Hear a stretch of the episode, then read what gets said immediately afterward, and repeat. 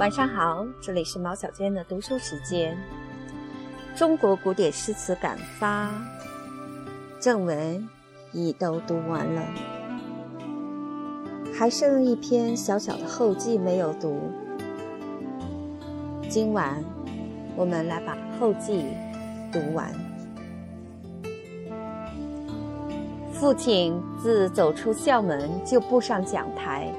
一生执教整整四十个春秋，二十世纪三四十年代中的十多年里，是他登堂传道授业最为辉煌的一个时期，也是他在教坛最负盛名的时期。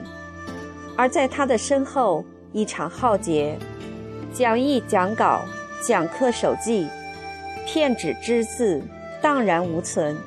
给几代学人留下难以言表的畅憾，对于传统文化也是一个难以弥补的损失。父亲的传法弟子叶嘉莹，二十世纪四十年代在北京辅仁大学清临老师讲课六年之久。他虽然久居海外，历经坎坷，而所记的听课笔记，竟然一直完好无损地珍存在身边。不仅称得上是教育史上的奇迹，更是传统文化的幸事，后辈学人的福气。对于珍存全部听课笔记，嘉莹教授一九九九年为四卷本《顾随全集》所写的序言里，有一段深情的述说：一般学术著作大多是知识性的、理论性的、纯客观的记叙。而先生的作品，则大多是源于知识，却超越于知识以上的一种心灵与智慧和修养的升华。我之所以在半生流离辗转的生活中，一直把我当年听先生讲课时的笔记始终随身携带，唯恐或失的缘故。就因为我深知先生所传述的精华妙义，是我在其他书本中所决然无法获得的一种无价之宝。古人有言：“经师易得，人师难求。”先生所与人的，乃是心灵的启迪与人格的提升。这道出了一位传法弟子尊敬老师、了解老师、承传老师的心曲，感人至深。这次我们整理全部书笔记，在讲《中庸》的那一册笔记里，读到了我父亲当年在课堂所说的几句话：一种学问总要和人之生命、生活发生关系。凡讲学的，若成为一种口号或一集团。则即变为一种偶像，失去其原有之意义与生命。这显示了一位纯粹传法者的真知和苦心。老师与弟子的两段话前后相隔半个世纪，跨越了生死离别的时空界限，情志情思相会交融。现将这两段名言置于卷首，以期读者打开书册的第一时间。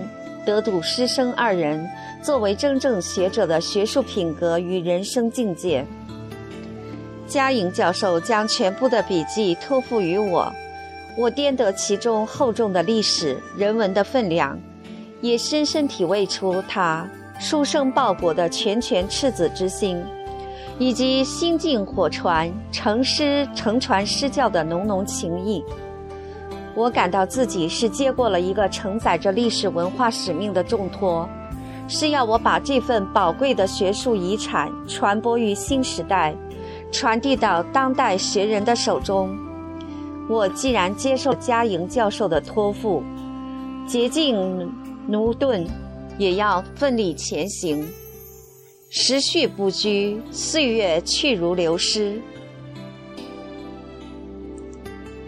岁月去如流水，自一九八二年初摘录笔记中的片段，编订成近七万言的诗画，到二十世纪九十年代，据笔记整理出单篇文稿集结成为十余万言的说诗，再到如今实录形式的数十万言的传诗录，已经是三十个年头过去了。基金这本新书《中国古典诗词感发》也即将交到读者手中。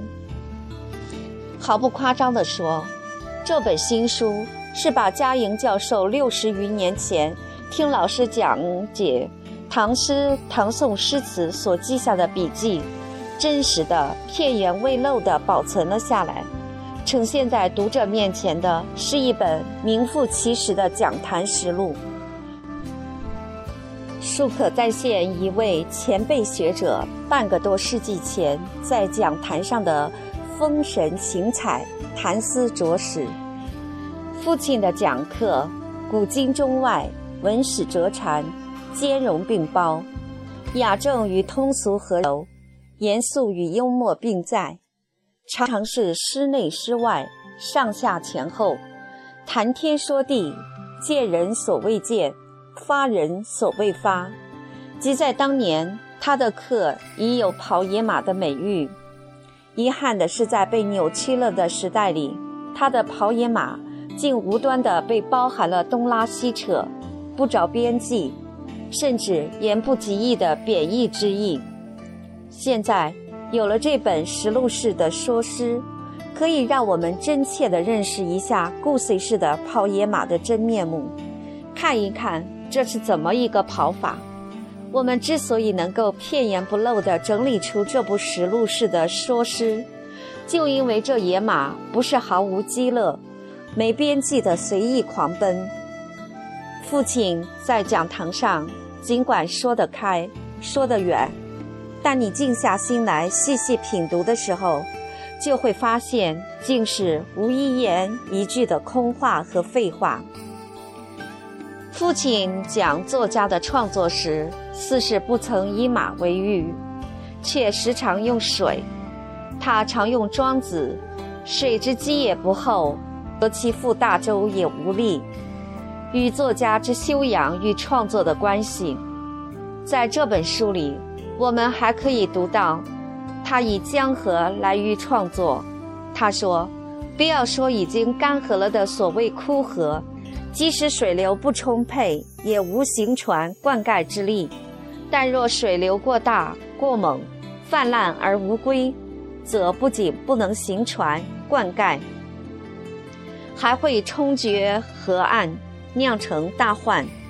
其深意即在于创作必须要有生命的力量、生活的色彩，才有其价值，而又万万不可脱离规范与必要的约束。其实，教师的讲课与作家的创作正有相同相通之处。嘉莹教授的听课笔记把我领进了父亲当年的课堂。我想借父亲对创作的比喻譬喻说一说我坐在那讲堂上听父亲讲课的感受。那正是一条条浩浩荡荡、蕴积深厚、覆大洲有力的长河滚滚东逝。行船灌溉，而绝不冲冲堤绝岸，泛滥无归。随着大河顺流而下，你会看到有时是惊涛拍岸的宏奇壮丽，有时又是山川自相映发的华茂秀雅，有时是日暮江河急的追迫姿势，有时是日暮江河级的。破促自肆，有时又是绿水去河长的自在悠闲，有时是飞流直下的畅快，有时又是水落含沙的悲凉。一卷在手，读者自会领略到迥异他者的顾随式的跑野马。可惜的是，当他二十世纪五十年代再度出山时，顾随式的跑野马已是很少展露了。说得远了，回到笔记整理这个话题。去岁初春，嘉莹教授撰写了经历了生死离别的师生情谊，怀念自己的老师。文末有一段对我这些年来整理父亲遗稿给了太高的夸奖，捧读之下，我内心涌动着深深的不安。我只是做了一些应该做的事，我清楚，若是他人在我的位置上，也会这样做。恰逢宽和开放的学术环境，有嘉莹教授的开路和引领，有新老学人的扶植和帮助。有众多读者的呼唤和期盼，有编辑出版界的支持与努力。如果我一无所作，就将是一个有负于历史的罪人，也辜负了嘉莹教授的深情用意。父亲生前，我虽在大学中文系一读四年，却未曾真正承受过庭之训。整理他的遗稿。是我弥补自己蛮憨与无知的绝好机会，否则我亦无颜面对疼我爱我的老父之亡灵。我在做着我应该做、必须做、可能做，更是高兴做的事儿。嘉莹教授的夸奖，我真是承受不起，我只有以之为继续前行的动力。三十年来，嘉莹教授始终关切着、指导着笔记的整理工作。二零一零年初，我与女帝献红同去南开大学拜谒嘉莹教授，向他汇报了工作的进展，郑重地将全部笔记原件奉还给他。那时，我们从他的言谈表情上读出了他心底的心快与宽慰。自整理笔记之初，嘉莹教授就对我说：“书籍出版之后，版权、版税全部交由我处理。”这是他回报恩师恩的一点情谊。我理解嘉莹教授的深情，恭敬不如从命。我依意而行，将尽管不多的收益，除支付必要的资料费用外，全部用于购买所出版的书籍。以期取得更为广泛的传播中华文化的效用。我想，唯有如此，方不辜负嘉莹教授承传施教的苦心与深意。这这一册《中国古典诗词感发》及以后相关讲诗讲文诸作出版后，我们依旧会依嘉莹教授之深意而行。最后。我要略谈几句这本书成书的缘起与过程，将嘉莹教授的全部听课笔记都原原本本的以实录的形式加以整理。这个想法我是在二十世纪九十年代后期产生的，这是因为诗画与说诗问世之后，得到了社会上广泛而深切的关注。读者呼唤这种新鲜的、极具人生色彩与生命力量的讲录能更多一些，而嘉莹教授的听课笔记又确实有更多内容没有完全整理出来。二零零五年，嘉莹教授将我过去与交还他的笔记再次从加拿大寓所全部携带回国交付给我时，这个想法有了实现的可能。但可能之变为现实，在半尺多厚的一叠听课笔记与数十万字的实录文稿之间，有着很长的距离。其中的工作量是我原本估计不足的：检查资料、校补引文、梳理内容、整合篇章、添加注释、总体编排，还要与旧日整理之说诗融汇为一。再补正当年整理之书物，这既要专业的功底，又要清晰的头脑。心有嘉有嘉莹教授的榜样在前，我不敢以年龄、体力为由而心存懈怠，然不免时有力不从心之感。如若没有女帝谢红的合作，整个工作不可能进行得如此顺利。仅我一人之力，书稿之俊事，真不知要延宕到何时。谢红承担了大量的关键的工作。父亲早年毕业于北京大学，自1929年后的十余年，执教于燕园。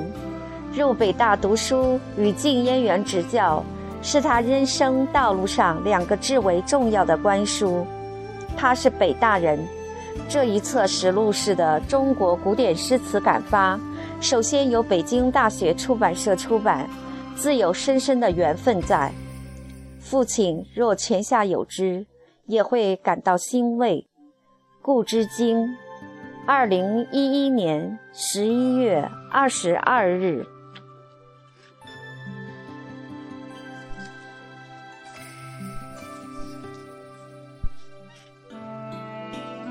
自此，整本《中国古典诗词感发》全部阅读完毕。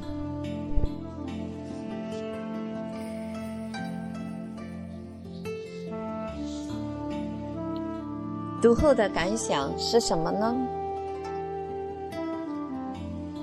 说不清，道不明，感触颇深。